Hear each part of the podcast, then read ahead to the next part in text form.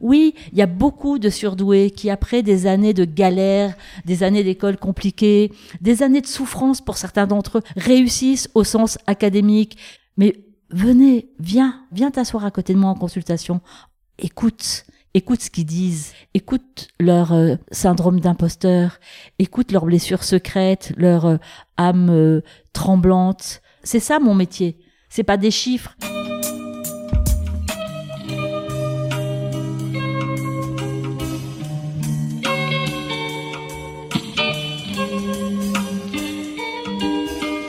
Bienvenue à tous sur Et surtout la santé, votre podcast lyonnais qui décortique des sujets de santé avec des spécialistes, avec des sportifs professionnels et parfois avec des patients aux histoires extraordinaires.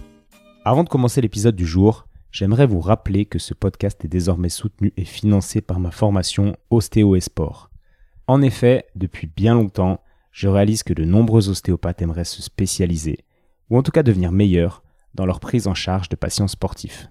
Pour cela, j'ai mis au point une formation de 6 mois dans laquelle j'interviens avec des collègues que j'estime brillants, tels que Jean-Marcel Ferret ou encore Denis Richet, pour vous donner les clés qui vous permettront de progresser tout au long de votre carrière d'ostéopathe.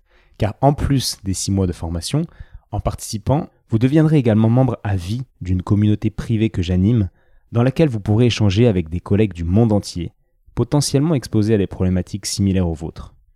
Vous imaginez donc également la source d'inspiration que cela vous apportera. Pour plus d'informations, écrivez-moi simplement un email à etienne.bulidon.gmail.com et je vous répondrai pour vous donner toutes les informations complémentaires et le programme précis de cette formation. Revenons maintenant au sujet du jour, car nous avons la chance d'être avec Jeanne Sio Fachin, qui est psychologue depuis plus de 20 ans et spécialisée dans la prise en charge des patients HPI, également appelés zèbres ou encore gifted de l'autre côté de l'Atlantique. Personnellement, j'entends depuis plusieurs années de nombreuses personnes m'expliquer qu'elles sont zèbres, et je vous avoue que je n'avais jamais vraiment creusé le sujet avant la préparation de cette rencontre avec Jeanne.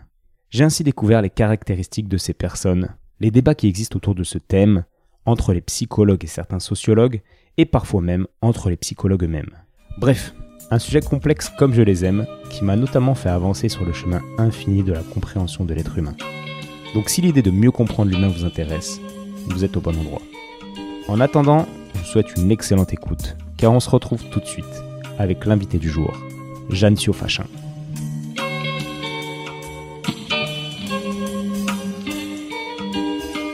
Bonjour Jeanne. Bonjour Étienne. Merci de me recevoir dans ton, euh, dans ton bureau parisien. On va parler donc des hauts potentiels aujourd'hui. Euh, mais avant ça, il faudrait que tu te présentes. Est-ce que tu peux nous faire ça euh, succinctement? Avec plaisir. Alors, euh, je suis psychologue euh, clinicienne, psychothérapeute. J'ai fondé euh, en, il y a à peu près 20 ans les centres Cogitos, qui sont des centres de psychologie intégrative, et non pas des centres pour surdoués, comme quelquefois les fantasmes le font dire. Euh, je, je, donc je travaille avec des équipes euh, à Paris, à Avignon, euh, à Nantes, à Marseille, à Rabat au Maroc, à Genève. Enfin bon, ce que j'adore dans mon métier, c'est de transmettre, de partager, de co-créer, de réfléchir ensemble, de se poser des questions, de se remettre en perspective, de douter, de s'interroger mutuellement et jamais, jamais d'avoir la la conviction ou l'illusion qu'on sait les choses, mais toujours euh, les remettre sur le tapis et, se challenger en permanence. Donc voilà pour une présentation un peu succincte. Après, euh, j'ai beaucoup bossé dans les hôpitaux aussi, euh, à Paris et à Marseille, dans des laboratoires de recherche sur l'intelligence.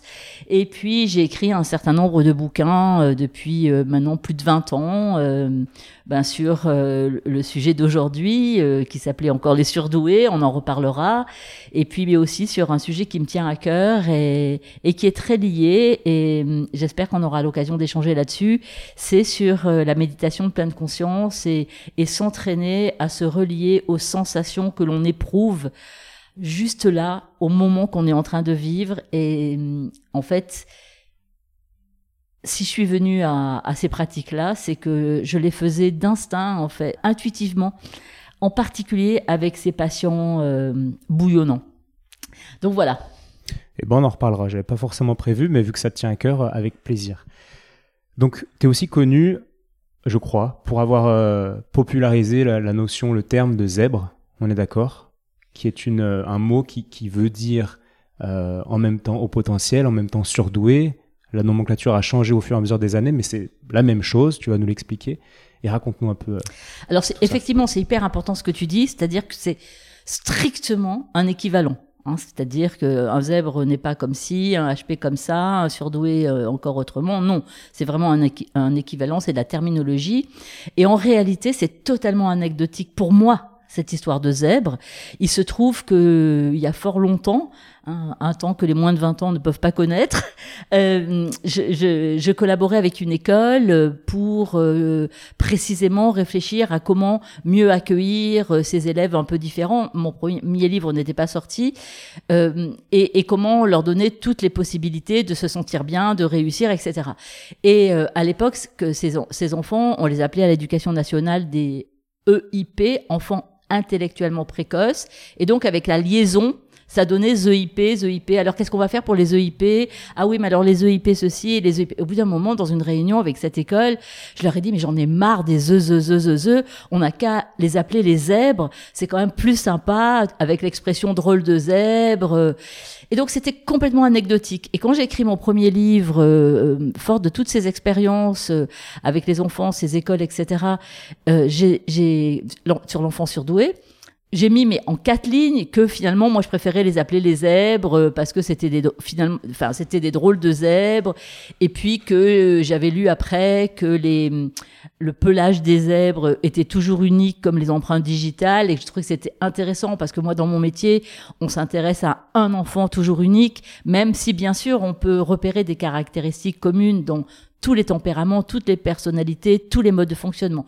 Donc voilà, donc moi j'ai écrit ça dans mon premier livre, je l'ai réécrit dans mon deuxième livre quelques années après, mais toujours pareil, anecdotiquement, dans mon livre sur les adultes trop intelligents pour être heureux, avec un point d'interrogation, ceux qui changent tout dans la compréhension du titre. Et, et ce terme de zèbre a flambé complètement loin de moi. C'est-à-dire que moi, je, je m'en suis jamais servi, ni dans mes formations, ni dans mes conférences. Tu m'entendras euh, quasiment jamais, à part qu'on m'interroge sur d'où vient le zèbre, parler de cette population en disant les zèbres ceci, les zèbres cela. C'est vraiment quelque chose qui m'a échappé et qui a été récupéré par une communauté qui s'est emparée de ce terme jusqu'à ce que ça rentre dans le Petit Larousse euh, euh, en 2021 je ne le savais strictement pas et j'ai appris d'ailleurs, c'est complètement dingue comment entre les, les mots là où c'est vraiment marrant. C'est, c'est, on, se croirait dans Abemus Papam, tu sais, dans le comment on nomme un, pape, ils se mettent après dans une grotte pour pas être en lien avec l'extérieur, pour pas être influencé, enfin des trucs de dingue. Bon, moi j'ignorais tout ça et c'est, c'est d'ailleurs un journaliste qui m'appelait en disant Jeanne, euh, est-ce que tu sais que demain euh, je, je sors un papier dans Le Point? Sur les nouveaux termes qui sont entrés dans le dictionnaire cette année et zèbre en fait partie. Je suis tombée des nues. Donc voilà, euh, cette histoire de zèbre. Euh, et c'est marrant en fait, c'est marrant d'avoir euh, créé un mot commun sur un mot qui était déjà commun, mais avec une, une signification tout à fait différente. Et, donc du coup, est-ce que tu peux nous, nous résumer pour quelqu'un qui découvre un peu, parce qu'il y a encore des gens quand même, même si dans le Larousse, qui connaissent pas, est-ce que tu peux nous dire brièvement hein, ce que ce que c'est qu'un zèbre? Alors, donc un zèbre, c'est un haut potentiel, c'est un haut potentiel intellectuel, c'est un surdoué comme on le disait avant, c'est un gifted comme on le dit euh, encore euh, dans les pays anglo-saxons, etc. Et en fait, c'est quelqu'un qui déjà a une intelligence qui, euh, à la fois quantitativement et qualitativement, est supérieure à la moyenne de façon significative, puisque ce sont des personnes qui ont ce fameux QI qui est non pas une mesure de l'intelligence, mais une évaluation de l'expression de l'intelligence, euh, qui est au-dessus de 130, qui est un chiffre arbitraire, mais qui veut dire que c'est deux, enfin, si je vais faire un tout petit peu de blabla statistique, deux secondes, ça veut dire que c'est à deux écarts types comme deux échelons d'échelle euh, au-dessus de la moyenne, en sachant que la moyenne est à 100, et que donc être HP, euh, être zèbre, c'est 2,3% de la population. C'est un, un, un, chiffre statistique qui est donc stable dans dans le temps, puisque c'est, ce n'est pas le QI, ce n'est pas un score absolu, c'est un score relatif qui permet de comparer ce que une personne, un enfant, un adulte va produire avec son intelligence dans un test standardisé comparativement à des enfants ou des adultes du même âge chronologique. C'est ça un QI, c'est un score relatif, comparatif et statistique. Et donc d'avoir cette grande intelligence, d'avoir euh, cette puissance intellectuelle, ça donne énormément euh, d'intensité de pensée, ça donne euh, beaucoup de précognition, ça donne de la fulgurance, ça donne une, vitesse très grande dans le traitement des informations. Et ça, ce sont des choses qui ont été très validées par les neurosciences actuelles. Tout va plus vite entre le moment où les informations sont captées dans l'environnement et le moment où ça arrive au système nerveux central et la rapidité avec laquelle les informations circulent dans le crâne. Donc il y a cette vitesse de traitement des informations, énormément de mémoire, euh, beaucoup de fulgurance et qui ne peut pas aller puisque euh, capter les informations, c'est avec les cinq sens. Donc, par la force des choses, des cinq les, cinq sens exacerbés, la vue, l'ouïe, l'odorat, le toucher, le goût, etc. Donc, une hypersensibilité qui veut dire qu'il y a une forme de porosité au monde où tout est perçu tout le temps, où on perçoit l'invisible, où finalement euh, on vibre au moindre murmure du monde, parce que l'intelligence, c'est interliguer, c'est faire des liens. Et donc, on est très intelligent, eh bien, on fait des liens tout le temps avec tout. Ok, parfait. Là, j'ai déjà plein de questions, ça tombe bien. Donc, si on résume euh, de manière assez simple, un zèbre ou un HPI a forcément plus de 130 au test de QI. En fait, est-ce qu'on pourrait résumer à, bon, soit j'ai plus de 130 et oui, je suis zèbre, soit j'ai moins de 130 et je suis pas zèbre? En tout cas, le, test de QI, enfin, j'avais horreur de, dire le test de QI d'ailleurs, parce qu'on dirait un test de grossesse comme si on allait être positif ou négatif. C'est beaucoup plus subtil que ça d'explorer l'intelligence. Mais oui, d'avoir un score sur les échelles standardisées égal ou supérieur à 130 et l'indice, on pourrait presque dire discriminant pour considérer que on est zèbre, HP ou tutti quanti. Ok. Et c'est un terme qui est quand même euh, vachement élogieux. Alors moins peut-être que le terme de surdoué, qui euh, voilà, on pense tout de suite à Einstein, à des gens vraiment euh, ultra doués quand on, entend le terme surdoué, mais zèbre, euh, il y a quand même un truc cool, j'ai l'impression. dans, dans, notre société et, et, tu vois sur Instagram par exemple il y a des il y a des gens ils mettent un petit zèbre dans leur présentation et il y a comme une forme de comment dire de, de comme si les gens étaient contents de d'appartenir à cette, cette catégorie des zèbres Qu'est-ce que tu penses de ça? Mais je sais pas. Alors, comme je te le disais, en fait, ce truc de zèbre m'a échappé beaucoup. Hein, donc, euh, j'y suis vraiment pour rien dans tout ça. Mais dans le fond, si je prends du recul par rapport à ça, d'abord, moi, si j'ai choisi zèbre comme ça, complètement spontanément et dans une discussion, c'était vraiment pour sortir de toutes ces euh, connotations. Euh, tu vois, tu sais, surdoué, c'est vachement étrange de dire ça. Euh, mais même au potentiel, tu vois, on a l'impression que tu as une espèce. Enfin, moi, je, trouvais que c'était compliqué. Et donc, c'est vrai qu'il y a une forme, en tout cas, dans moi, dans, dans, dans à l'origine de moi, il y avait vraiment une forme de tendresse. Tu vois, quelque chose de, une, tendresse. Euh, que j'ai toujours d'ailleurs pour pour pour surtout avec euh, tout ce qu'on peut dire à tort à travers à droite à gauche n'importe comment. Je veux dire c'est incroyable euh, cette mode. Et du coup si je prends du recul par rapport à ça ce petit zèbre effectivement qui existe dans les émojis donc ça tombe bien je sais pas si c'est pour dire regardez moi je suis zèbre ou pour plutôt en tout cas moi je préfère le penser comme ça pour se sentir appartenir se sentir appartenir à une communauté, pour pouvoir dire quelque chose sans le dire vraiment, pour euh, euh, sentir que euh, on n'est pas tout seul et qu'on peut partager avec d'autres une, une façon d'être au monde, une façon de comprendre le monde, une façon de s'interroger sur le monde, tu vois. Je trouve que c'est, c'est plus un signe d'appartenance qu'un signe de, de trophée. Hmm. Ça veut pas dire forcément regarder. Enfin, moi j'ai plus de QI que la moyenne, je suis dans les 3%. Ah, je crois pas, non. Il y a quelque chose, parce que moi j'ai plein de potes qui, qui, sont, qui sont zèbres. Et ouais, j'ai eu une période de ma vie où je me disais, putain, mais j'aimerais bien faire un test, j'aimerais bien, j'aimerais bien être zèbre en fait.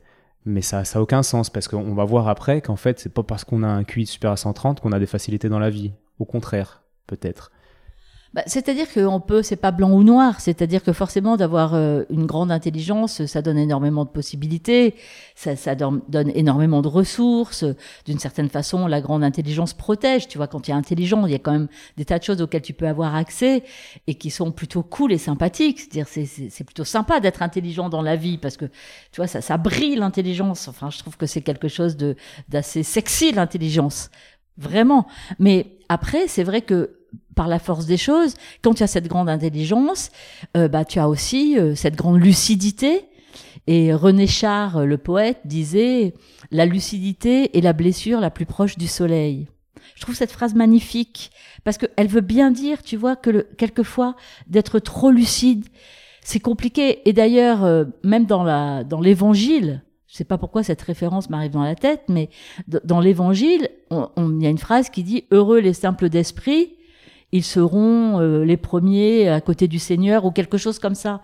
C'est-à-dire que il y a une forme aussi dans la vie de, de naïveté, de finalement de d'être euh, d'accepter les choses sans trop se poser de questions. C'est c'est quelquefois sûrement beaucoup plus euh, tranquille dans le fond de ne pas être en permanence à tout remettre en question, à se poser des questions sur les questions, euh, à tout regarder euh, en 3D, en perspective. Euh, et, je sais pas du coup, en tout cas aujourd'hui, oui, il y a des gens qui ont envie de savoir s'ils ont un.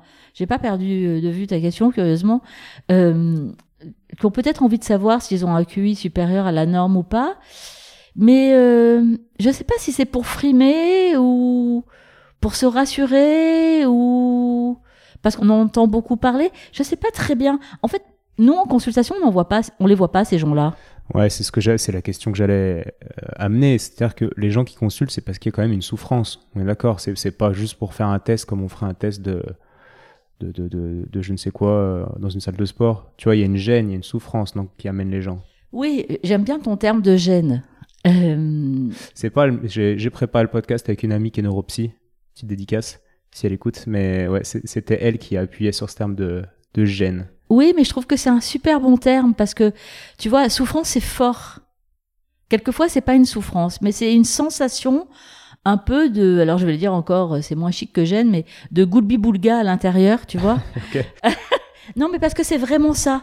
Tu vois, une espèce de sensation de, de décalage, de pas être tout à fait à sa place, de de de pas se sentir comme les autres, mais en même temps de se sentir quand même tout à fait pareil, euh, de tu vois de se poser des questions, mais en se demandant si c'est légitime de se poser des questions. Euh, de, en fait, c'est vraiment une démarche. Alors j'aime pas trop ce terme et il m'agace à, à, à, à plein d'égards, mais c'est vraiment plus une démarche de développement personnel que une démarche de enfin pour la plupart, après pour certains il y a une vraie souffrance autre chose, hein, mais quand même la plupart, pour les adultes, hein, les enfants c'est vraiment un autre sujet. Euh, mais pour les adultes, c'est vraiment plus une démarche de je sens depuis longtemps un truc qui est étrange.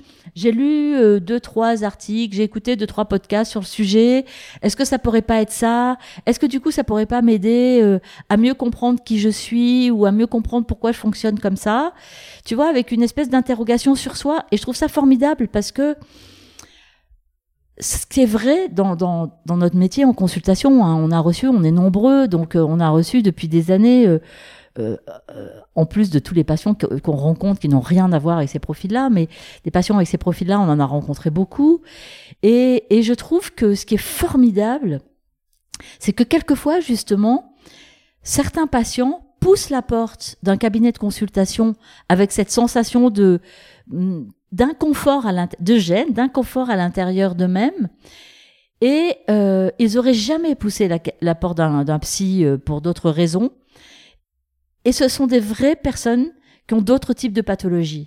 Et que grâce à cette démarche euh, de sensation de trouble, eh bien, on va pouvoir pointer, euh, tu vois, euh, une dépression chronique, une anxiété généralisée, même quelquefois des pathologies plus graves, et, mais qui étaient restées très, très, très emmitouflées, tu vois, dans la construction de la personne. Et enfin, on peut mettre des mots, et enfin, on peut aider les personnes qui consultent. Ouais, parce que j'imagine que sur toutes les personnes qui consultent, étant donné qu'il y a 2-3% de, de, HPI, euh, sur 100 personnes qui consultent, il y a peut-être au moins la moitié où tu vas leur dire Bah non, là, désolé, en fait, c'est autre chose. Bah non, on s'est amusé à faire euh, une fois euh, des statistiques, justement, comme ça. Et on s'est rendu compte que par rapport aux adultes euh, qui consultaient avec euh, ce questionnement, il y avait en, environ un adulte sur 4-5 qui était euh, authentiquement euh, rayé et que les autres, ça avait rien à voir. Ok. Et euh, t'as entendu parler du psychologue qui s'appelle Wilfried Ligné, sociologue, excuse-moi. Tu vois, il a écrit un article l'autre fois qui a un peu fait le buzz, qui était non, votre enfant n'est pas HPI, vous êtes juste riche. Et j'aimerais que tu me parles de ça parce que lui, sa théorie, c'est que ça coûte cher, en général, de faire passer ces tests euh, à ses enfants. Donc, il n'y a que la classe supérieure qui aura accès. Et euh, souvent, c'est des gens donc avec des moyens qui ont des enfants en difficulté scolaire et qui veulent justifier en fait ces difficultés par euh, une non-adaptation au système à cause d'un haut potentiel. Et il explique que ça augmente le pouvoir face à l'école lorsque le, petit est diagnostiqué HPI, etc., etc. Qu'est-ce que tu penses de, la théorie de ce sociologue? Déjà, euh, je trouve qu'il y a tellement de sujets euh, essentiels dont les sociologues devraient parler, auxquels ils devraient s'intéresser, que euh, j'arrive pas à comprendre la motivation pour écrire des articles pareils, qui sont, je trouve, indécents. Je trouve ça indécent pour plein de raisons. Je trouve ça indécent parce que énormément de travaux dans le monde entier ont bien montré que précisément il n'y avait aucune incidence de la classe sociale sur l'intelligence. On peut naître ou ne pas naître NAITRE intelligent, quel que soit le milieu dans lequel tu arrives au monde. Ensuite, euh, bien évidemment, l'intelligence étant à la fois une composante euh, génétiquement transmissible et bien évidemment euh, un effet du contexte éducationnel et de l'environnement dans lequel tu grandis, que bien sûr, et ça tombe, c'est pour ça que je comprends pas qu'on prenne du temps à écrire euh, des choses pareilles, que bien évidemment, quand tu es élevé dans un milieu où euh, l'intelligence, les compétences intellectuelles, la connaissance, la lecture, l'ouverture sur le monde euh, est, plus alimentée que euh, dans un milieu plus défavorisé, tu as plus de possibilités de développer tes ressources intellectuelles de la même façon que si tu nais dans un milieu de sportif ou de boxeur, tu vas plus développer tes compétences dans ce niveau-là, dans ces dans ces dans ces merci dans ces domaines-là euh, que moi qui n'ai jamais fait de sport de ma vie tu vois euh, et, et, moi j'ai travaillé par exemple euh, dans un hôpital dans, dans, le, dans la banlieue nord de Paris qui est une banlieue extrêmement défavorisée où on faisait passer des bilans gratuitement euh, pour toute une population euh, de, de, de l'environnement de l'hôpital et je me souviens très bien avoir vu un, petit garçon de 5 ans euh, qui ça allait mal à l'école, il tapait sur tout le monde, c'était l'enfer à l'école, les parents étaient au, à bout, à bout, à bout, et, euh, ses, parents consultent. Et je fais le bilan, il était mais gravement surdoué, c'était un enfant mais qui était une une bombe intellectuelle, enfin, je sais pas comment dire, avec toute la puissance qui va avec, tu vois, la puissance euh, émotionnelle, la puissance de l'intelligence, la puissance de vouloir tout casser et tout. Enfin, c'était incroyable.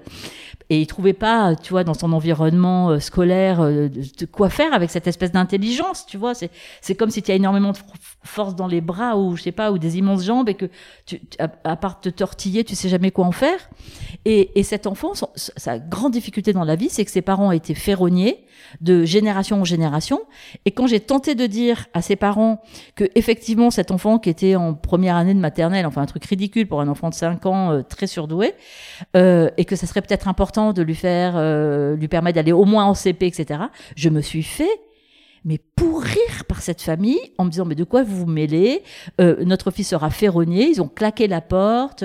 le médecin psychiatre avec lequel je travaillais n'a jamais pu récupérer cette famille. Je ne sais pas qu'est-ce qu'est devenu cet enfant, mais ce que je veux dire par là, c'est que tu vois, ça m'a fait une peine immense parce que dans son milieu, eh ben, c'était un handicap, un vrai handicap pour le coup, d'avoir cette intelligence qui, qui était dérangeante et dont il pouvait rien faire. Donc ce papier qui dit euh, il y a que les riches, oui, c'est vrai que de faire des bilans dans le privé, ça coûte de l'argent, mais tous les psychologues scolaires font des, des, tests d'intelligence. Tous les psychologues scolaires sont formés pour faire des bilans. Alors ils les font à leur manière. Mais peu importe, ils les font et ils les font gratuitement. Donc, on a une visibilité là-dessus. Et euh, aucun parent, moi je voudrais bien que, que, ce, que ce sociologue, à côté de ses pompes, parce que vraiment ça me, ça me, ça me, je sais pas comment dire, je trouve que c'est une, une espèce de violence par rapport euh, à un certain nombre de personnes, pas, pas, pas par rapport aux pros, hein, parce que les, on s'en fout nous de ce genre d'article qui est ridicule, mais euh, c'est que, en fait, c'est une violence parce que j'aimerais que si les sociologues, ils prennent le temps d'aller interviewer euh, des parents qui ont des enfants, qui ont ces profils-là, qui ont rencontré des difficultés avec les enseignants, avec l'école, des enfants qui ont rencontré des difficultés avec leurs camarades de classe, des enfants qui sont venus profondément à l'école et qui euh, se sont retrouvés dans des gros tourments à l'école et qui essayent, ils essayent de mieux comprendre et que j'aimerais qu'un jour on me présente. Moi, moi j'en ai jamais rencontré de ma vie. Mais ça, tu vois, Étienne, je, je veux le dire, je n'ai jamais rencontré de ma vie un parent fier et triomphant d'avoir un enfant avec un QI supérieur à 130 et qui arrive comme ça à voir les enseignants en disant bon puis maintenant mon enfant euh, a un QI euh, supérieur à 130 et comme si euh, quand, quand j'entends des, des, des, personnes que je, je considère comme non informées, j'allais dire malveillantes, mais c'est même pas ça, c'est non informées, dire que euh, tous les parents rêvent d'avoir un enfant HP. C'est faux, ce n'est pas vrai. Je veux dire, ce n'est pas vrai dans la clinique de, de, de, de ces enfants-là tu peux aller interviewer tous les psys qui, qui travaillent euh, dans cet univers-là. Tu n'en trouveras jamais un honnête, intègre, qui te disent le contraire. Jamais. Ce n'est pas vrai. Donc c'est du bullshit pour moi. C'est vraiment faire le buzz pour faire le buzz. Mais que les sociologues s'intéressent à des vrais sujets, merde. Ouais, mais peut-être que j'irai le voir à l'occasion podcast. Je demanderai ce qui l'a motivé à faire ces travaux-là. Mais oui. Ok. Et tu peut-être qu'il est allé faire un test, qu'il n'est est pas, il est pas du tout surdoué, qu'il est fou comme une barrique, et que c'est et que c'est sa frustration. Non, mais j'en ai marre. Moi, maintenant, à mon âge, je dis les choses. Tu vois, ça suffit. Quoi. mon âge de vie, j'entends. Même mon âge civil. Tu vois, il y a une métaphore qui est intéressante. Tu parlais d'un cerveau non, non adapté. Ça m'a fait penser. Je sais pas si tu connais Des souris et des hommes le, livre de Steinbeck. il y a Lenny, le gros costaud. Heureusement que je connais ça, dis donc. Oui. Et tu vois, Lenny, le gros costaud qui veut caresser tout le temps des lapins, il adore les lapins, mais il n'est pas adapté. Il, il, les broie, il les tue. Donc après, à la fin, il, se fait tuer pour ça. Désolé pour spoiler le livre, mais et ça me fait penser à un, haut potentiel en fait, qui qui qui est pas adapté à son environnement, qui a peut-être une, pour le coup, c'est pas une force physique dans les mains, mais qui une une intelligence trop, trop importante pour être adaptée à l'école. Oui, il y a, un, médecin psychiatre, ça m'embête beaucoup de dire son nom parce que par euh, un très grand malheureux hasard, il a le même nom de famille que quelqu'un qui est malheureusement passe complètement à côté des choses aujourd'hui, mais je vais quand même le dire parce que sinon c'est très étrange. Un médecin psychiatre dans les années 70 qui s'appelle Alain Gauvrit, qui n'a rien à voir avec le Nicolas du même nom qui malheureusement euh, est complètement à côté de la réalité de, de tout ça aussi, euh, tout en voulant pour une raison qui m'échappe encore euh, exister à travers ça. Mais euh, Alain Gauvrit euh, comparait. Et, alors Alain Gauvrit, il était médecin psychiatre de quelque chose dont on parle plus du tout aujourd'hui.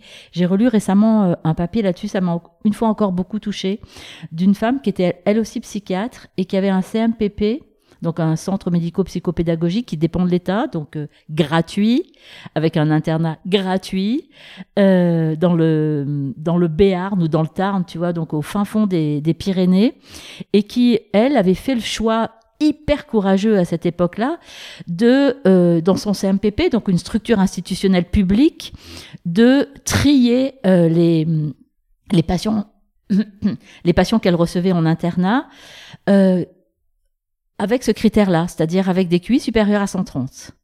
Ce qui était quand même incroyable, tu vois. C'était alors pour le coup, la mode n'existait pas, personne n'en parlait, zéro médiatisation, zéro bouquin, zéro bouquin je te parle des années 70, zéro bouquin. Et, euh, et, et, donc, ils ont travaillé pendant des années et des années dans, dans, dans, cet internat. Et ils ont beaucoup écrit, beaucoup publié. C'est complètement euh, tombé dans les oubliettes. Ils ont beaucoup écrit, justement, sur la souffrance, les difficultés, euh, les difficultés d'adaptation, les difficultés scolaires de ces enfants. Et, et, et le psychiatre, donc Alain, disait euh, qu'il comparait ses enfants au, au poème de tu parlais de Steinbeck et je vais maintenant t'emmener du côté de Baudelaire et il parlait de l'albatros. Ses ailes de géant l'empêchent de voler.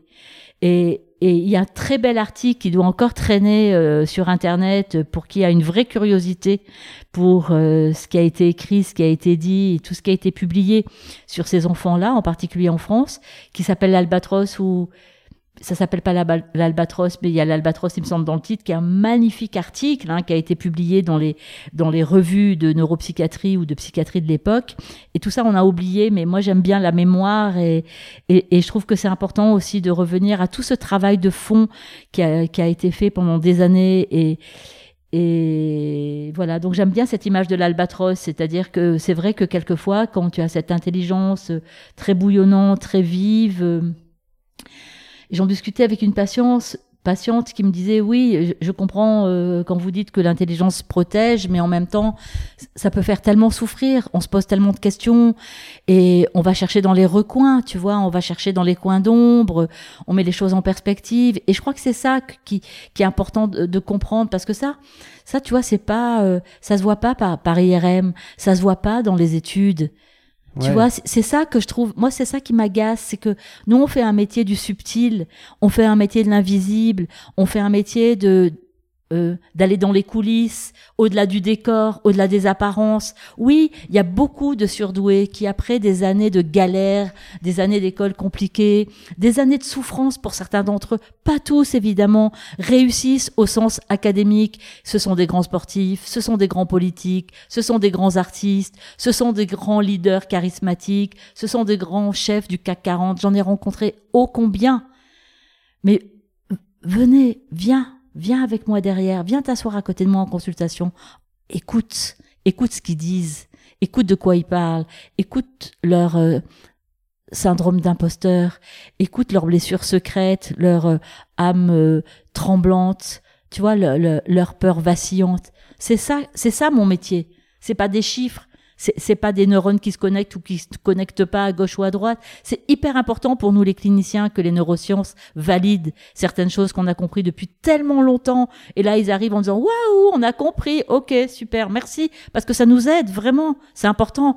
Mais je crois pas que ça soit ça le métier de la psychologie humaine. Hmm. On a un peu le même problème en, ostéo avec les neurosciences qui arrivent et, qui valident des choses qu'on fait depuis longtemps. Mais euh, du coup, ce que tu racontes, va, va m'amener à, la question que je voulais te poser. C'est-à-dire qu'une fois que la personne est, diagnostiquée, c'est pas le bon mot, mais. Identifiée. Identifiée, voilà. Euh, en, quoi, en quoi ça, ça va lui apporter? En quoi ça va l'aider?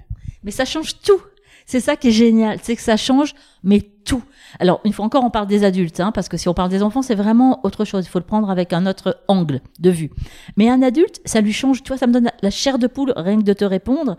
Tellement j'ai vu des adultes me dire avec des larmes dans mes dans les yeux que c'est comme si un voile tout d'un coup s'était déchiré. C'est comme si tout d'un coup, je me souviens, j'ai mon, mon plus vieux patient à 83 ans et euh, il s'est posé la question il y a deux ou trois ans, tu vois, il avait 81 ans, euh, en lisant des papiers, des bouquins, je sais plus très bien, et peu importe. Il s'est posé cette question. Alors tu imagines un, homme de 81 ans qui arrive dans ton bureau, qui te pose cette question-là, tu as envie de lui dire, mais bon, so what, tu vois, qu'est-ce que ça va vous changer? Même moi, tu vois, je peux être amené à avoir ces espèces de pensées, mais elles sont absurdes ces pensées, elles sont absurdes, parce que cet homme, donc il a fait un bilan, il était effectivement euh, avec ce profil tellement caractéristique. Et depuis, tous les ans, il m'envoie un bouquet de fleurs pour mon anniversaire en me disant, maintenant, tous les matins, j'ouvre mes volets et je vois la vie en couleur. Jusque-là, je me rends compte que je voyais la vie en noir et blanc. Grâce à ce bilan, ça m'a changé mon regard sur ma vie et sur la vie. Et quel que soit le nombre d'années qui me reste à vivre, je suis tellement heureux de les vivre comme ça en couleur. Mais tu vois, c'est vraiment ça. En fait, ça change que tu peux revisiter ton passé avec cet éclairage-là comme un projecteur, comme si tu repartais te, te promener dans un musée que tu connais, tu connais les, les tableaux, mais tu changes les étiquettes dessous, c'est-à-dire que tu, tu relis ta vie, les circonstances de ta vie, quelquefois tes traumatismes ou des situations autrement. Et donc tu, ça te donne une ouverture pour petit à petit te reconstruire euh, une compréhension de toi-même et des recoins de toi-même profondément différemment. C'est-à-dire ça permet de se relier avec soi, avec qui on est vraiment, et c'est ça qui change tout, plutôt que de vivre en permanence en essayant de se dire ah oui mais si tout le monde fonctionne comme ça, c'est comme ça que je dois fonctionner, donc je vais faire comme ça. Moi je me souviens aussi un, un gamin, enfin un gamin euh, qui avait une vingtaine d'années, qui me disait euh, vous comprenez en fait moi je regarde comment mes copains réagissent émotionnellement pour voir qu'est-ce qui est adapté, qu'est-ce que je dois faire. Tu vois, c'est épuisant en fait. Il y a une espèce de fatigue parce que tu tu, tu, tu, mets beaucoup d'énergie quelquefois sans t'en rendre compte. Donc ça aussi, ça peut générer une forme d'anxiété. Mais tu vois, c'est une forme d'anxiété qui, qui, que, tu peux pas attraper dans les études. Tu vois, c'est c'est pas d'anxiété pure du DSM-5, c'est-à-dire la classification internationale des, des troubles mentaux. C'est pas de, son, de cette anxiété-là dont on parle, mais ça crée une espèce de forme d'anxiété ou ou une forme de tension permanente pour te dire qu'est-ce que je dois faire, qu'est-ce que je dois dire, comment je dois comprendre, est-ce que c'était bien comme ça qu'il fallait que je fasse ou que que j'interagisse, etc. Ben, tout ça, quand tu comprends que tu fonctionnes comme ça, ça te donne des clés juste. Mais c'est énorme d'avoir des clés. Ouais, et puis ça, ça légitimise, ça légitimise euh, ton, hyperactivité cérébrale. Tu, tu es peut-être plus doux avec toi-même. Tu te, tu t'acceptes comme tu es et tu te flagelles pas parce que tu penses trop, etc. Tu... Oui, petit à petit, mais tu vois, c'est-à-dire que c'est c'est un peu euh, comme le Petit Prince avec le renard. Euh, on a décidément beaucoup de références. Euh, il, faut apprivoiser cette nouvelle compréhension de soi-même parce que moi j'ai observé quasiment toujours les adultes, quand euh, ils sont identifiés euh, au potentiel et qu'ils se posent des questions sur eux-mêmes depuis longtemps et qu'ils ont essayé plusieurs voies, hein, plusieurs euh, pistes pour mieux se comprendre, au départ, ils sont hyper en colère. Ils sont en colère, dans le fond, de, la, de jamais l'avoir su avant. Tu vois, ils sont en colère contre leurs parents de jamais l'avoir détecté. Ils sont en colère contre leurs enseignants de, ne l'avoir jamais observé. Ils sont en colère de se dire, eh merde, j'ai 30 ans, j'ai 40 ans, j'ai 50 ans, j'ai 60 ans, j'ai 70 ans tout ce temps que j'ai gâché. Mais on n'a jamais gâché le temps, tu vois. Je trouve que c'est très important. Mais la colère, il faut passer le stade de la colère. Il y a un mur, tu vois. La colère, ça, ça c'est assez vivace euh, au moment de l'identification chez les adultes.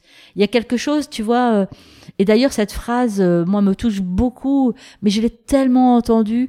J'ai tout gâché, j'ai trop gâché, j'ai gâché du temps, j'ai gâché ma vie. C'est horrible d'entendre ça. Quand t'es psy, c'est horrible. Et du coup, cette extrême intelligence, elle est, je t'ai entendu dire qu'elle était indissociable d'une extrême sensibilité. Oui, tu m'as entendu le dire et, je pense que je le redirai haut et fort. Pourquoi? Parce que d'abord, je ne comprends pas, mais vraiment, je ne comprends pas. Je ne comprends pas des psys, donc des, des pères, P-A-I-R-S, qui disent que le fait d'avoir une grande intelligence ne change strictement rien dans ta relation aux autres, dans ta relation au monde, dans ta, relation à toi-même.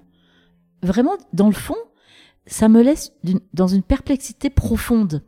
C'est comme si, d'ailleurs, ça existe dans ce fameux DSM-5, donc toujours la classification des troubles mentaux, c'est comme si on disait que la déficience mentale, c'est-à-dire ces deux écarts types, toujours pareil, deux barreaux d'échelle en dessous de la moyenne 200, donc à partir de 70 de QI, tu es considéré comme déficient mental et depuis toujours, les psys s'intéressent à la déficience mentale parce que forcément, quand tu es dépourvu de, de toute cette intelligence qui, quand tout ça est dans la moyenne, est adaptative, tu as des difficultés avec le monde. Et euh, qui a travaillé dans des instituts pour déficients mentaux a toujours observé aussi que la façon d'être au monde des déficients ou même des, euh, des trisomiques euh, par exemple, euh, que leur rapport aux autres, au monde, etc., est, est vachement différent. Tu vois, c'est il y a, y a, même beaucoup de participation souvent. Tu vois, je parle des déficients là. Hein. Euh, il y a beaucoup de participation du toucher. Il y a souvent des regards assez intenses pour essayer de capter les choses. Tu vois, tu peux aucun psy au monde, enfin j'espère, ne peut dire que d'avoir entre guillemets moins d'intelligence que la norme ne transforme pas ton rapport au monde. Et comment de l'autre côté de la... Et c'est 2,3% pareil, hein statistiquement. c'est la même chose. La, courbe de Gauss. On est de l'autre côté de la courbe de Gauss qui ressemble euh, au, chapeau qu'a mangé le boa dans, le, Petit, Prince. Hein exactement. Donc de l'autre côté de la courbe, dans les 2,3% des hauts potentiels, comment on peut dire que d'avoir cette intelligence exacerbée, extrêmement vivace, extrêmement puissante, n'aurait aucun lien avec ta sensibilité au monde. Tu vois, la sensibilité, c'est pas la sensiblerie, c'est pas euh, la pleurnicherie, c'est pas le fait euh, d'être une espèce de petite chose ah, comme ça dans, dans la vie. C'est le fait, le fait d'être sensible. Le fait d'être sensible, c'est d'être perméable. Le fait d'être sensible, c'est d'être euh, touché par ce qui se par ce qui se passe. Mais comment être touché si tu captes pas dans les interstices? Tu vois, c'est ça la sensibilité des, HP. Et moi, je n'ai jamais mais jamais. Alors peut-être que je vis dans un monde parallèle, hein, euh, peut-être qu'un jour quelqu'un me démontrera que ça fait 30 ans que je vis dans un monde parallèle et que tous les HP que j'ai rencontrés étaient euh, je ne sais pas quoi. Je n'ai jamais, jamais rencontré de HP qui n'ait pas cette grande sensibilité. Même si j'ai rencontré un certain nombre de HP, soit qui étaient aussi Asperger, donc euh, complètement déconnectés du monde, et parmi ces scientifiques qui s'agitent euh, il y en a vraiment qui sont très caractéristiques, Asperger.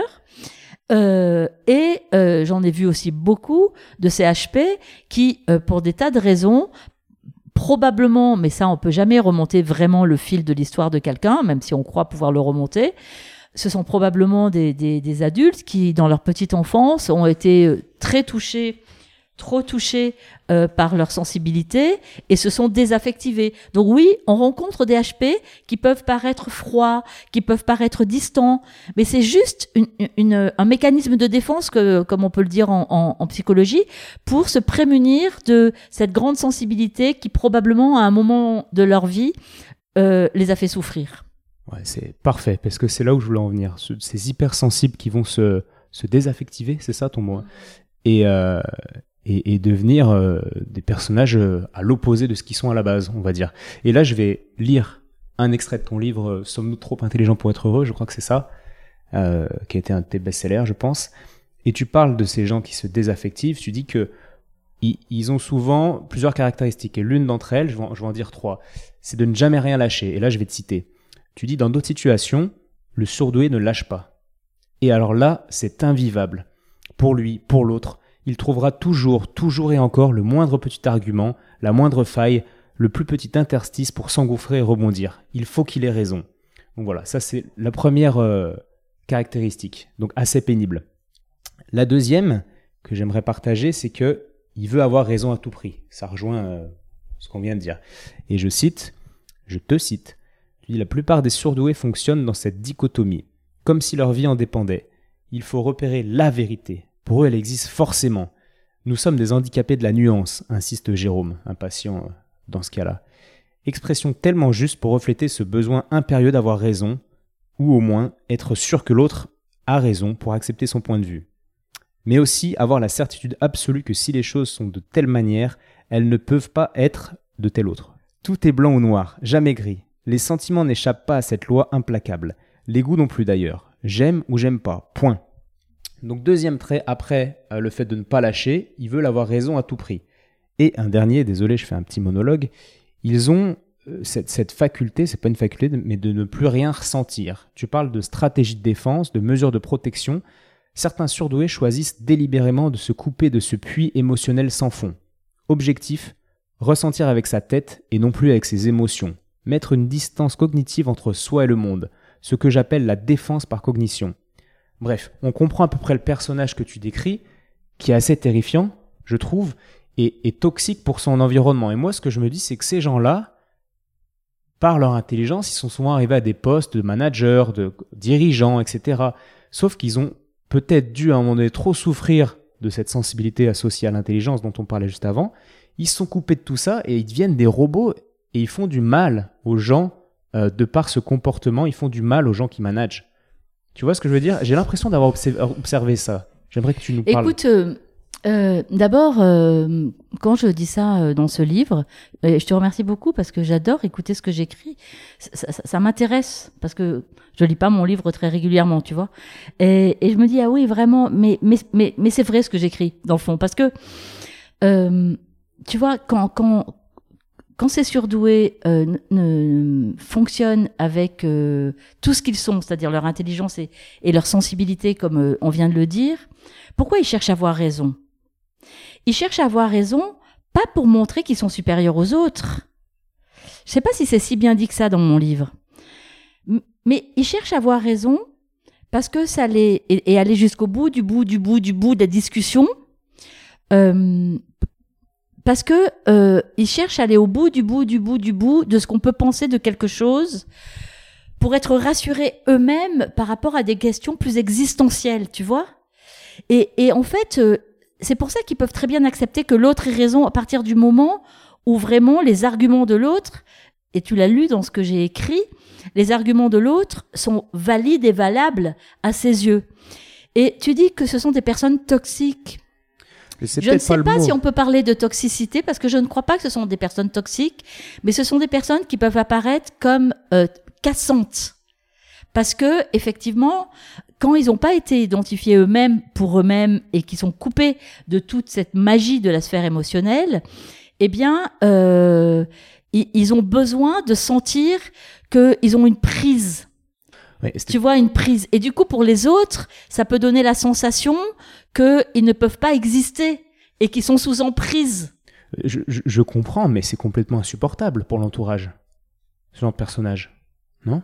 Ben oui, mais oui, c'est bien pour ça qu'il faut les comprendre et les identifier. Euh, tu vois, je suis la première à dire oui, bien sûr. Ouais, ouais, ouais. C'est bien pour ça que c'est bien pour ça que quelquefois, tu vois, le, le, le zèbre, c'est rare que je le dise comme ça, peut avancer masqué ou très rayé ou, ou, ou en allant très vite et du coup, euh, comme les zèbres dans la savane, ça fait un effet stromboscopique et du coup, on le voit pas et donc on voit pas ses rayures et, et ça peut faire des personnages froids, distants, tranchants. Euh, euh, un peu de dictateur, tu vois. Sans, sans, aucune empathie, très sans aucune empathie parce que parce qu'ils peuvent pas se permettre d'avoir eux-mêmes accès à ça. Mais après, j'aime pas trop ces généralités parce que tous même quand ils sont coupés, ne deviennent pas ça. Et on peut être comme ça pour plein d'autres raisons, tu vois. Certains peuvent devenir comme ça, mais c'est pas parce que un manager, par exemple, est comme ça qu'il est forcément HP. Tu vois, il faut faire attention aux corrélations. Non, bien sûr. Moi, je suis assez sensible au, burn-out en ce moment et j'ai l'impression qu'il y, a beaucoup de, de managers qui poussent, mais sans le vouloir, malgré eux, euh, leurs ouvriers, leurs employés, qui les poussent à bout de par ce, ce type de comportement, en fait. Et bah, c'est-à-dire que quand tu as une, une très grande exigence, parce que les, les, les, les, hauts potentiels, ils ont une très grande exigence par rapport à eux-mêmes, parce que justement, ils sont, ils ont d'une certaine façon, et sur un plan de l'intelligence, très, très jusqu'au boutiste, tu vois. Et donc, ils ont une grande exigence de, de perfection, de, maîtrise des choses, et, et donc, ils l'ont par rapport à eux, et donc, ils vont l'avoir par rapport aux autres. Et donc, effectivement, euh, ils peuvent l'avoir par rapport à leurs équipes, euh, et ils peuvent, eux, les managers, considérer que c'est jamais assez. Et donc pousser, pousser, pousser encore et encore et encore jusqu'à ce que ça lâche. Ouais, mais ce qui est, moi j'emploie le, mot toxique, mais ce qui, ce qui est quand même pas vertueux d'un point de vue managérial au final. Mais non, mais justement. Donc quoi faire? On, le diagnostique du coup que, comment on fait quand c'est quand il y a bah, déjà déjà il y a quand même. Enfin moi j'ai j'ai vu beaucoup de, de salariés euh, en burn-out en consultation et souvent, eux-mêmes ont ce fonctionnement-là. C'est-à-dire que eux-mêmes sont des, tu sais, euh, le burn-out est encore pas très très très bien compris aujourd'hui hein, au niveau psychologique. Il y a plein de théories. C'est même pas dans le code du travail. C'est quand même encore assez flou cette histoire. C'est dans le Larousse ou pas? Ah, je sais pas. On, ira voir. On ira voir. Euh, mais en tout cas, euh, c'est vraiment l'épuisement professionnel.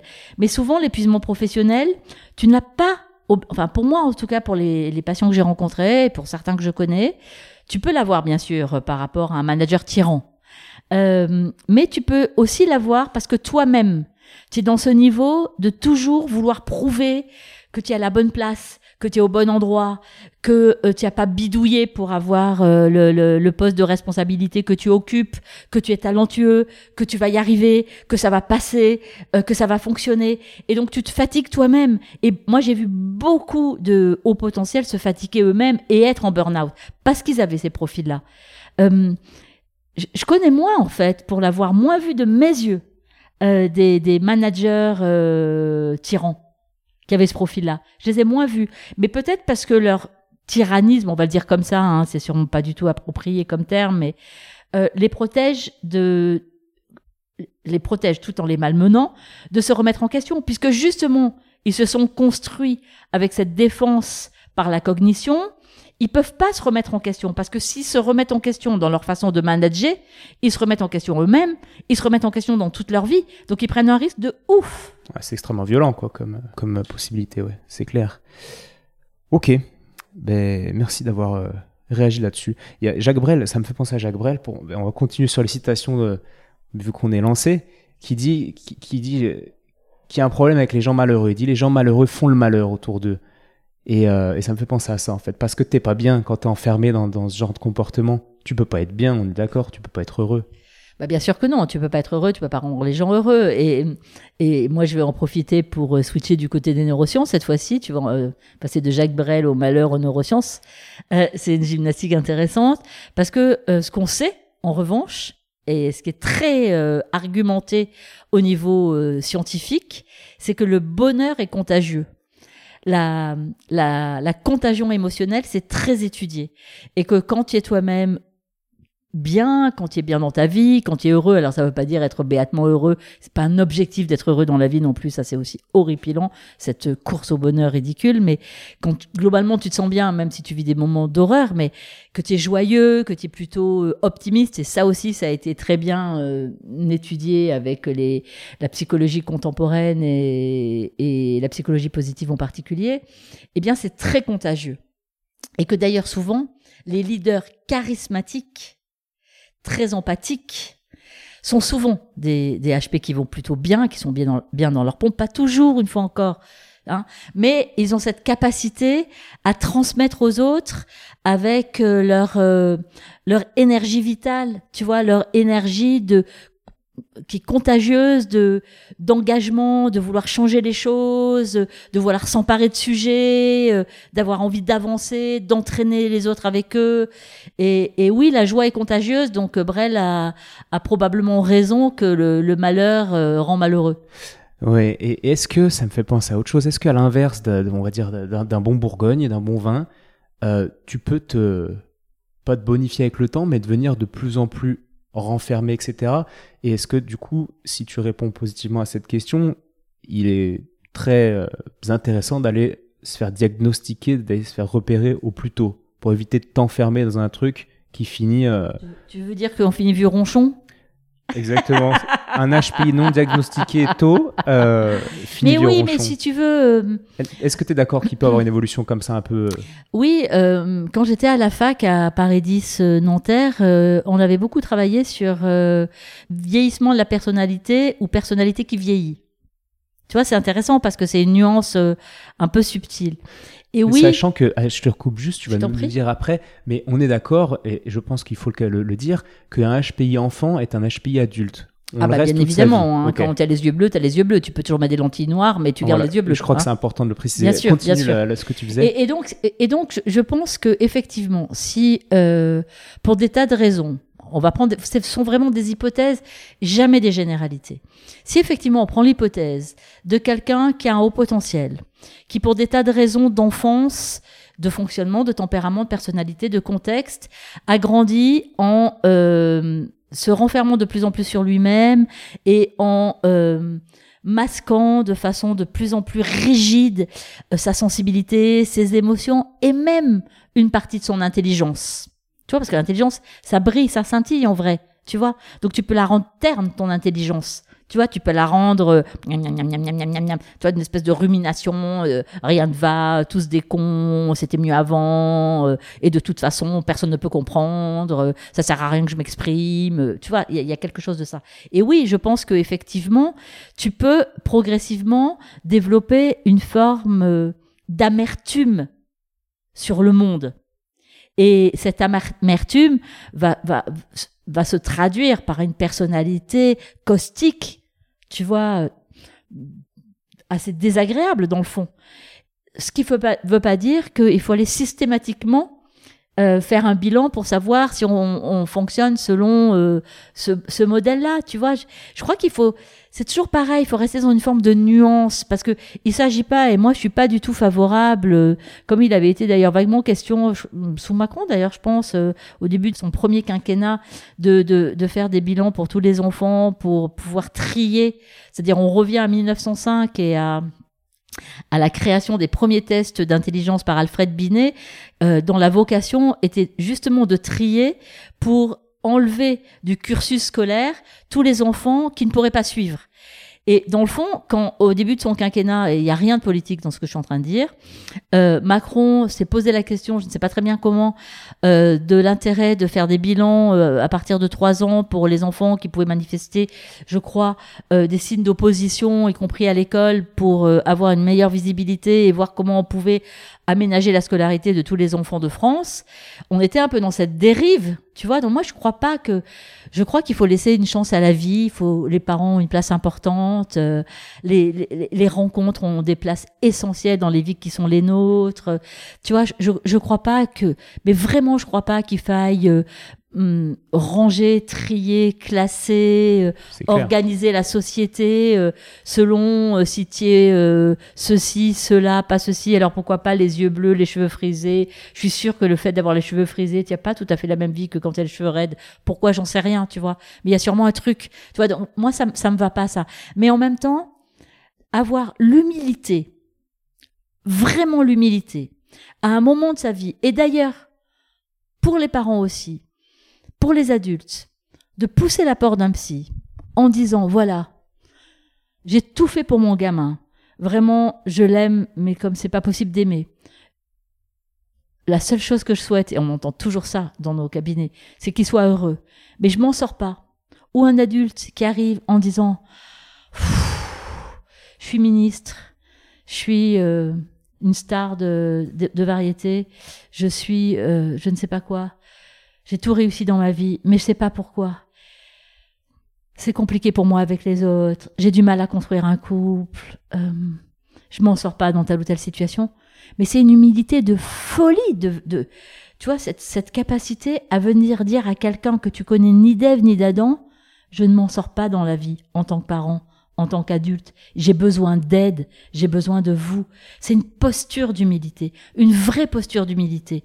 Et et ça, je trouve que c'est formidable de pouvoir, à certains moments de sa vie, quand vraiment on se rend compte qu'on s'en sort pas, pour des tas de raisons, de se dire, en toute humanité, j'ai besoin d'aide, j'ai besoin de quelqu'un d'autre. Ouais, et parce qu'il y a une forme de gêne, on en revient à ce qu'on disait, c'est intéressant, on peut faire un parallèle plus, euh, plus, plus, plus anatomique, plus ostéopathique, parce que c'est mon domaine. Euh, si on fait des IRM à des personnes de ton âge, alors je dis pas que tu es âgé, mais à ton âge, euh, il va y avoir des disques usés chez 75% des, gens. Des disques intervertébraux. Ah, des disques usés, je croyais que c'était un mot entier, des disques usés. Ah non, non, non. Un disque usé, Entre chaque vertèbre, tu as des disques intervertébraux et ils ont cette, euh, avec l'âge, cette. Porosité. Euh, ouais, ouais, ils, vont s'user. Sauf que chez plein de gens, ils sont usés, mais la personne n'en souffre pas du tout. Donc il n'y a aucun intérêt d'aller faire des IRM à tout le monde, dire bah toi t'as discusé, mais si le, patient il n'en souffre pas du tout, ça n'a pas de sens. Et il y a un peu de ça là-dedans. Par contre, si le patient commence à souffrir de son dos, à avoir des signes de sciatique, etc., bon, bah là, on va essayer de comprendre. Et on va aller faire l'IRM et dire, ah bah voilà, là, il y a ça. Et ça rejoint un petit peu ce que tu racontes, en fait. Mais oui, bien sûr. C'est-à-dire que, tu vois, c'est comme, mais c'est un très bon parallèle parce que c'est comme les, il y a beaucoup de gens, enfin, tu dois en rencontrer beaucoup dans ton métier qui, qui, qui sont une espèce de, de, de, de tu sais, de, de, de, de, fierté totalement ridicule de dire moi j'ai pas besoin des médecins. De toute façon tous les médecins sont des cons et ou des psys j'ai jamais eu besoin de médecins et j'en aurais jamais besoin. Et qui du coup souffrent en silence et radotent en silence et prennent des cannes et, et font euh, emmerdent tout le monde parce que tu vois ils peuvent pas se lever ils peuvent pas bouger euh, et je souffre et tu n'as aucune compassion pour moi. J'irai pas voir ton connard de Toubib tu vois. Et, et donc oui bien sûr que la souffrance ou en tout cas une fois encore, la gêne est un vrai signe euh, de, de, de, consulter. Et, et, et c'est important parce que là, quand même, il y a eu une grande évolution avec les psys. C'est qu'on consulte plus un psy parce qu'on pense qu'on est fou. Ça, quand même, il y a eu une, une, espèce de libération par rapport à ça. Tu vois, euh, les gens sont beaucoup moins gênés d'aller voir un psy. Alors qu'avant, tu te disais, si je veux voir un psy, c'est que je suis fou, je vais pas aller voir un psy. Tu vois, ça, ça s'est vachement démocratisé. C'est génial. Ouais, carrément. Euh, je tiens quand même à préciser que mes patients sont. J'ai une chance énorme. J'ai une patientèle très très ouverte et j'ai plus de patients, je crois, aujourd'hui, ou très très peu, comme, comme tu l'as décrit, et, j'en suis conscient, et ouais, c'est cool de, le réaliser. Et euh, j'avais écrit un, un, article, j'écris beaucoup euh, d'articles sur des blogs, comme ça, et euh, le titre c'était Doit-on attendre d'être fou pour aller voir un psy? Et, et je racontais ça en fait. Parce que petit à petit, dans ma vie, je me suis entouré de gens contrairement à la personne qu'on décrivait tout à l'heure, moi ces gens-là, je les fuis, les rigides d'esprit, etc. Et je m'entoure de gens assez ouverts. Et, euh, en fait, chez tous ces gens-là, quasiment tout le monde est déjà allé voir un psy ou avoir des psys régulièrement. Et, et, c'est cool, quoi, de réaliser ça. Et, démystifier cette... Euh, oui, sans, sans, tomber dans le snobisme euh, new-yorkais où, tu vois, chacun montre son psy C'est-à-dire que c'est très chic d'avoir un psy, tu vois. C'est toujours pareil, c'est une question de nuance, de Exactement, curseur, ouais, bien sûr. d'intelligence humaine. Une fois, de- une fois de plus, c'est une question d'intelligence, tu vois, on y revient Mm, toujours. mm, mm, mm. C'est clair. Et par rapport à cette, euh, cette singularité qu'a le zèbre, en France, euh, beaucoup de gens m'ont dit en France, on n'est pas adapté, on n'est pas fait pour entreprendre, enfin, ce pays ne pousse pas à être toi-même, etc. Tandis qu'aux aux États-Unis, j'ai l'impression que c'est plus dans la culture de vouloir euh, s'affirmer, être soi-même, être différent, etc. Est-ce que il y a les mêmes zèbres aux États-Unis qu'on a en France? De par cette Ah oui, différence oui, c'est vachement intéressant d'ailleurs de lire euh, les bouquins euh, américains qui ont été traduits euh, en français. Euh, Il y a beaucoup de très bons bouquins sur les adultes surdoués, sur le fonctionnement même des enfants surdoués aux États-Unis. C'est vachement intéressant. Je trouve qu'il y a en tout cas la même compréhension que celle dont on vient de discuter tous les deux pendant un petit moment. Il y a la même attention, mais ce qui est vrai, c'est qu'on n'est pas les mêmes pays. Tu vois, tu vas, je, change totalement d'univers, mais tu vas à Disneyland à Miami ou tu vas à Disneyland Paris. Tu vois, à Paris, euh, les gens ont des petits sourires crispés. À Miami, c'est des explosions de joie et de délirium, euh, tu vois, par rapport euh, à la moindre petite main levée qui fait coucou, quoi. Donc, euh, il y a quelque chose de, de- d'une forme de pudeur euh, dans, dans les pays latins, qui, pas uniquement en France d'ailleurs, mais dans les pays latins, euh, une espèce de pudeur, mais il y a aussi une pudeur de l'argent, par exemple. Tu vois, en France, il faut pas être riche, tu vois, euh, il faut pas être intelligent, il faut pas être riche, il faut pas être plus que les autres, tu vois, il faut être normal, normal, normal, tu vois. C'est, désespérant par moment. Euh, et donc, dès que tu as une tête qui sort d'une façon ou d'une autre, euh, il y a toujours quelqu'un qui va essayer de démontrer que c'est parce que ceci, c'est parce que cela. Euh, Le- les seuls domaines où c'est hum, plutôt accepté plutôt valorisé, en France aussi, c'est le sport et la musique. Là, tu as le droit d'être un surdoué au tennis ou un génie de la musique. Ça, tu as le droit. Tu vois, mais parce que on se dit que je sais pas quoi d'ailleurs, hein, que j'en sais rien d'ailleurs ce qu'on se dit. Mais euh, mais t'as pas le droit de d'être plus intelligent, t'as pas le droit d'être plus riche, t'as pas le droit d'être plus beau, Voilà. t'as pas le droit d'être plus doué d'une façon générale, tu as pas le droit d'être plus drôle, t'as t'as pas le droit, t'as pas le droit. C'est exactement pour ça que je te pose la question. Aux États-Unis, où tu as le droit d'être ça, il y a peut-être moins de souffrance chez l'HPI. Peut-être qu'il y en a, mais peut-être qu'ils souffrent moins au final. Parce que plus adapté à la société. Oui, mais c'est pareil, c'est un cran au-dessus. C'est-à-dire que lui, il est, il, est, il est surdoué, donc il est forcément plus que sa culture de référence. Donc par rapport à sa norme à lui, il est de toute façon plus. Comme c'est par rapport à une culture de référence. Tu vois Donc il est de toute façon pas adapté parce que si euh, lui il est euh, il est archi archi joyeux, les autres sont euh, super joyeux. Ben lui il est quand même archi archi joyeux. J'exagère, je dis n'importe quoi, mais tu vois ce que, je veux dire. C'est-à-dire qu'il y a quand même une norme, même à l'école. Évidemment, si tu si tu viens si tu vas, euh, moi je me souviens mon fils qui était allé euh, au lycée à, aux États-Unis en, en première, il était effaré parce que non seulement il avait le choix au niveau des options entre cuisine, badminton et je sais pas quoi, etc. Mais en cuisine, il avait aussi le choix entre cuisine française, cuisine internationale, cuisine chinoise. C'est-à-dire que tu vois, le- le- la, la- la scolarité est aménagée d'une façon où il y a une très grande ouverture à plein d'autres choses que les, les, les matières académiques.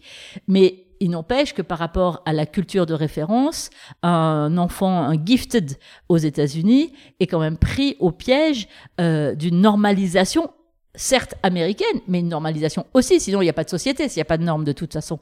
Donc tu vois, finalement, ça revient au même. La seule chose qui est très différente et qui fausse d'ailleurs terriblement, je comprends d'ailleurs pas que personne ne le dénonce, mais vraiment ça je comprends pas non plus, parmi toutes les choses que je comprends pas, c'est que euh, beaucoup d'études, beaucoup de travaux euh, scientifiques sont faits sur des grandes populations euh, anglo-saxonnes et en particulier américaines, justement, des, des, des USA. Or, aux États-Unis, il y a quelque chose qui est fondamentalement différent de la, de la France, par exemple, dans l'attitude que l'on a vis-à-vis de ses enfants, c'est que très vite, les bons élèves sont repérés. Les bons élèves, hein, les bons élèves sont repérés. Donc, on repère les bons élèves. On leur fait passer un test. Le test, quelquefois, confirme qu'ils sont à haut potentiel. À ce moment-là, on les extrait de l'école ordinaire et on les met dans des programmes qui s'appellent Gifted and Talented, c'est-à-dire surdoués et talentueux. Donc, on a dans ces programmes des bons élèves scolaires, bien adaptés, qui sont également surdoués au potentiel, on dit comme on veut. Et à partir de là, quand on a besoin d'échantillons pour des études, où tu vas les chercher dans ces programmes, puisqu'ils y sont, les HP, ils sont tous HP dans ces programmes. Donc, tu fais des études sur l'anxiété, sur les troubles, sur la réussite, sur euh, etc. Et tu dis ah bah non, tous les, tous les surdoués réussissent à l'école, tous les surdoués vont bien, euh, les surdoués n'ont jamais de troubles, mais tu as déjà pris les bons élèves et les adaptés dans ces programmes. Donc tous les HP qui étaient euh, mauvais élèves, qui n'arrivaient pas à fonctionner à l'école pour des tas de raisons, euh, qui étaient turbulents, etc., ils n'ont pas été repérés et ils n'ont pas été sélectionnés dans ces programmes. Donc on n'en sait rien d'eux, on n'en sait rien. Y donc compris dans les études. Ouais. Ça me rend dingue, ça. on je peut te le jure, ça me rend dénoncer ici, quoi. Dans ce podcast, on Mais oui, mais ça me rend dingue, mais d'une façon, mais, mais ça me rend dingue, mais que personne d'intelligent dise, mais enfin, mais vous avez regardé les échantillonnages Quand nous, on nous dit, à nous cliniciens, et c'est une critique raisonnable, intelligente, quand on nous dit, euh, vous, vous avez un biais parce que vous partez de votre population consultante, et donc forcément, vous voyez la souffrance. C'est vrai.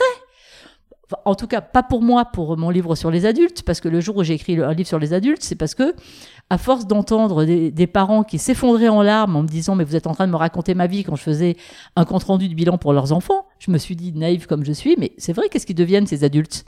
Et du coup, j'ai fait des groupes euh, de parents, je leur ai fait passer des bilans, j'ai donc gardé les surdoués, éliminé les autres, j'ai recherché dans une population tout venante, j'ai proposé de faire des bilans, j'ai passé des, tests, et à partir de là, j'ai fait ce qu'on appelle de la recherche clinique, c'est-à-dire j'ai fait des groupes avec ces adultes-là pour leur qui me parlent de leur vie, de leur fonctionnement, de, de leur parcours, de leurs émotions, euh, de ce que l'intelligence leur avait apporté, de ce que l'intelligence avait pu parfois les pénaliser, tu vois, etc. Et du coup, j'ai écrit ce livre, trop intelligent pour être heureux, avec euh, mon point d'interrogation, euh, sur cette population-là. Donc pas sur une population consultante. Ça aussi, ça me rend dingue. Surtout que je le dis en introduction de mon livre. Je me dis, en fait, les gens qui me critiquent par rapport à ce livre et par rapport à ce que j'ai dit, en disant que je parte d'une population consultante, n'ont jamais lu mon livre. C'est mon introduction.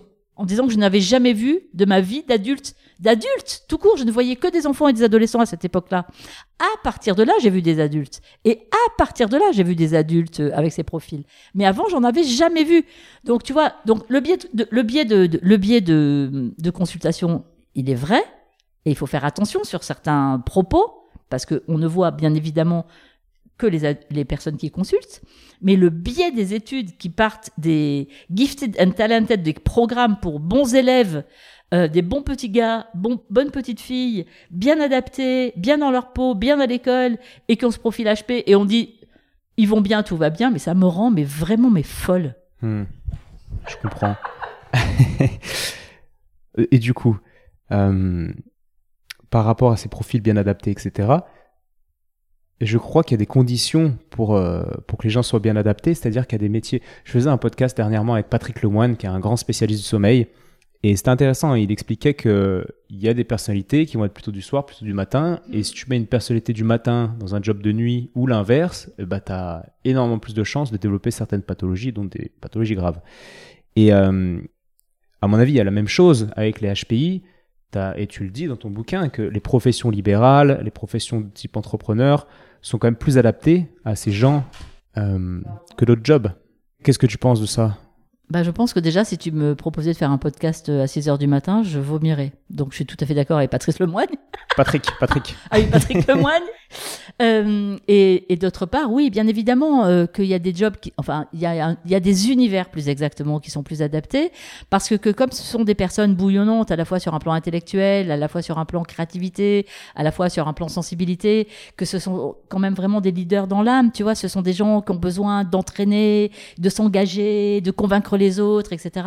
Ce sont des leaders en réalité, euh, euh, ce sont des créatifs, ce sont des artistes, tu vois, donc ce sont des gens ont be- besoin de s'exprimer. Donc tous les métiers où ils ont cette possibilité de s'exprimer seront beaucoup plus adaptés à eux que de travailler euh, dans une grosse boîte du CAC 40 où tu as le N plus 1, N plus 2, N plus 3, le chef du chef du chef, le calife à la place du calife, le surcalife, euh, tu vois, et le califat général. Donc c'est clair qu'ils ont, enfin, ils seront plus heureux et plus épanouis dans un environnement qui pourront aménager, voire créer en regard de ce dont ils ont besoin. Donc c'est pour ça qu'on en trouve beaucoup chez les artistes, chez les politiques, euh, euh, chez les écrivains, euh, chez chez les sportifs aussi. Et alors il y a un domaine, je, rêve de faire une étude là-dessus. Ça fait longtemps que j'en rêve, hein, ça fait des années. On en trouve beaucoup. Et moi j'ai eu beaucoup, beaucoup, beaucoup de patients dans la religion, chez les ecclésiastes, des prêtres, des sœurs, des pasteurs, tous ces gens-là. Mais j'en ai vu un nombre. J'ai fait des bilans avec des bonnes sœurs, puisque ça s'appelle comme ça, qui me, paye, qui me payent. Alors, tu vois, quand on me dit que c'est cher, il faut savoir que les bonnes sœurs me payent avec euh, des images religieuses, que j'en ai plein mon, portefeuille. Euh, et mais j'en ai vu tellement. Mais j'en ai vu tellement parce que tu vois, c'est ça, ça qui est intéressant, et, c'est ça qu'il faudrait creuser plutôt que de se bagarrer sur des couillonnades, comme on dit dans le midi. Euh, c'est que en fait, cette quête de sens, cette quête existentielle, eh bien, dans le fond, euh, la transformer en, quête de l'absolu et quête de Dieu, ça a du sens. Et moi, j'ai une patiente personnellement qui, euh, que j'ai rencontrée, elle avait 13 ou 14 ans. Elle allait mais extrêmement mal. Elle était euh, également très dépressive. Elle avait des troubles alimentaires sérieux. Et je crois que c'est la gamine la plus surdouée que j'ai vue de toute euh, mon expérience professionnelle. Elle avait des scores, mais tu sais, qui, qui tapaient sur les extrêmes partout. J'avais jamais vu ça. Une gamine incroyable. Tu vois, les consultations avec elle, c'était comme euh, comme si tu étais avec un, un, un, souffleur de verre, tu vois, tout était, c'était des filaments de verre, ces paroles, c'était très étonnant. Et cette gamine, euh, donc elle avait eu des gros, gros, problèmes psychologiques, elle a fait un séjour en psychiatrie euh, à cause de ses troubles alimentaires. Donc son intelligence était incroyable, sa sensibilité, était, enfin tout était incroyable chez cette gamine. Et euh, moi, je l'ai suivie un certain temps. Et puis après son bac, elle a décidé de faire médecine. Et comme elle avait besoin de cadre pour des tas de raisons que je n'exposerai pas, euh, à son histoire familiale, elle a décidé de faire euh, médecine, médecine militaire. Donc elle a passé les concours de médecine qui sont encore un cran supérieur en termes de difficulté que la médecine déjà compliquée euh, traditionnelle en France. Et elle a été admise en médecine, euh, en médecine militaire. Donc, elle, a fait sa première année, sa deuxième année, sa troisième année, sa quatrième année avec succès euh, à Bordeaux, où se déroule la, médecine militaire, et sa cinquième année. Et puis, euh, à la cinquième année, il a fallu qu'elle choisisse euh, ce qu'elle voulait faire euh, comme internat. Et je ne sais pas très bien comment ça s'est passé. En tout cas, euh, au niveau de la fac de médecine militaire, ils se sont rendus compte qu'elle avait fait un séjour en psychiatrie euh, quand elle avait 13 ou 14 ans pour ses troubles alimentaires. Et ils l'ont exclue. Et donc du jour au lendemain, cette gamine qui avait, qui était très jeune, en plus elle a eu son bac très jeune, qui avait peut-être 21 ans, euh, en cinquième année de médecine ou 22 ans, s'est retrouvée à ne plus pouvoir jamais faire médecine.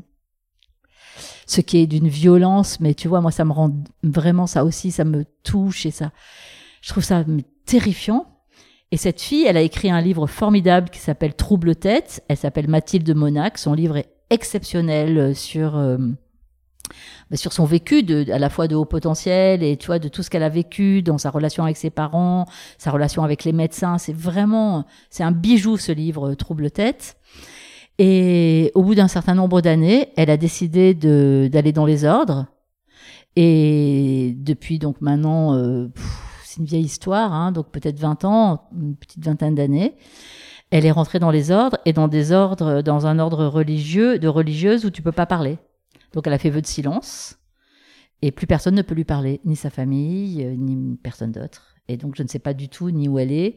Elle a un nom de religieuse et tu sais que tu changes de d'identité quand tu es religieuse.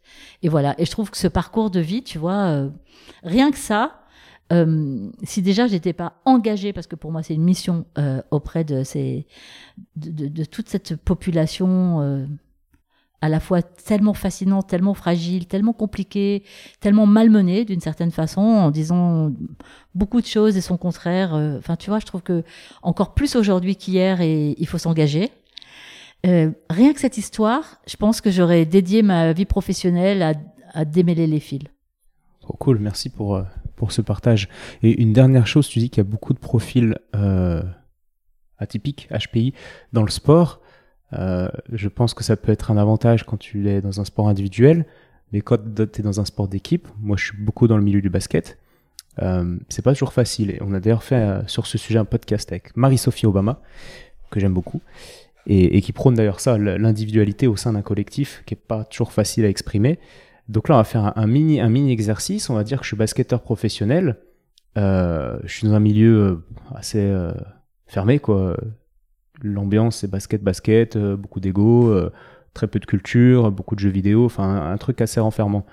Euh, et je sens que j'ai envie d'exprimer, je sens que ma personnalité, en fait, enfin moi, Étienne, je suis plus qu'un basketteur, quoi. Je suis plus qu'un gars qui qui joue au ballon et pour divertir la foule, quoi. Qu'est-ce que qu'est-ce que tu me conseillerais pour euh, vraiment faire ressortir en moi ce que ce que je sens que j'ai en moi qui est différent et qui est qui est singulier? Ma vraie réponse, c'est que je ne sais pas, parce que justement, ça dépend de toi, Étienne, et de qui tu es, et quel était ton parcours, et finalement, euh, qu'est-ce qui t'empêche d'exprimer euh, ce que tu es dans cet environnement-là. Donc, j'ai pas une réponse euh, universelle, et je suis tout à fait d'accord avec Marie-Sophie Obama quand elle dit que il faut développer euh, quelque chose de l'ordre de l'individuel pour être alerte et vif et agile dans le collectif. Sinon, si tu ne deviens que le collectif, tu noies ce que tu es et tu ne peux pas non seulement pas exister, mais tu peux pas gagner en vérité. Hmm, c'est très bien dit. Euh, un, mot de la fin, alors on va y aller parce qu'on a tous les deux des choses à faire, je pense. ça fait une heure et quart déjà. T'aimerais dire quelque chose? Un truc qui te tient à cœur, que tu aimerais euh, que les gens retiennent? Pour ceux qui sont allés jusqu'au bout de ce podcast Écoute, euh, je, je, sais pas si j'ai une chose à dire, mais euh, en tout cas, ce que ce qui me tient moi à cœur, c'est que c'est important de, de savoir qui on est pour euh, savoir où on va. C'est vraiment important parce que d'avoir sa propre carte de territoire intérieur, ça permet de d'emprunter les chemins qui sont vraiment les siens et de pas se retrouver dans des des zones de la vie qui sont euh, difficiles et tu vois qui sont arides et, et, où on se débat bêtement alors que juste à côté il y a un pré verdoyant où on pourrait euh, galoper avec ses rayures avec beaucoup de joie, de plaisir, euh, peut-être de facilité et d'enthousiasme en tout cas. Et donc quelques petites pistes pour savoir qui on est? Bah, de toute façon, quand on se pose des questions vraiment profondément pour savoir pourquoi on, a cette sensation qu'on n'arrive pas à être vraiment qui on est au fond de soi, eh bien, euh, c'est d'avoir cette humilité, comme on le disait tout à l'heure, d'aller consulter, d'aller rencontrer un psy. Et, et, le bout de, de, la, de la démarche et du processus, c'est de faire un bilan. Hein. Un bilan, c'est pas euh, un test, comme je le disais, euh, de grossesse pour savoir si on est positif ou négatif. Un test, c'est toujours établir une carte de son territoire intérieur pour permettre précisément de mieux comprendre par où on va passer pour se sentir bien sur son propre chemin. Mmh parfait, merci. On n'aura pas parlé de méditation pleine conscience, on le fera une prochaine fois, ça va faire trop long. Et euh, bah, quand tu repasses à Lyon, on verra. Merci en tout cas, Jeanne, et puis euh, bonne fin de week-end. Merci à toi, merci pour euh, tes questions et merci de m'avoir donné l'occasion d'aller jusqu'au bout de certaines de mes pensées et de mes compréhensions d'aujourd'hui. Avec plaisir, à bientôt.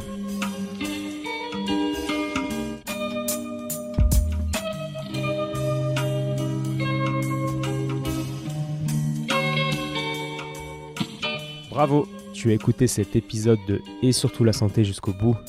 Pour booster ce projet qui a pour but de te donner les meilleures infos possibles sur le thème de la santé, je t'invite à aller mettre 5 étoiles et un commentaire sur l'application podcast de l'iPhone de ton voisin. Comme je te l'explique régulièrement, c'est ça qui m'aide à faire monter le podcast au classement et donc ça me crédibilise pour ensuite inviter d'autres experts et ensuite te partager leurs conseils. Donc merci encore. Tu peux également suivre les aventures du projet sur Instagram à Étienne Bulidon. Et évidemment, si l'ostéopathie peut t'aider, bah, tu peux venir me consulter au cabinet du 120 rue Montesquieu à Lyon. Si je ne suis pas disponible, c'est Julien ou quelqu'un de l'équipe qui te prendra en charge. A bientôt et bonne fin de journée. Ciao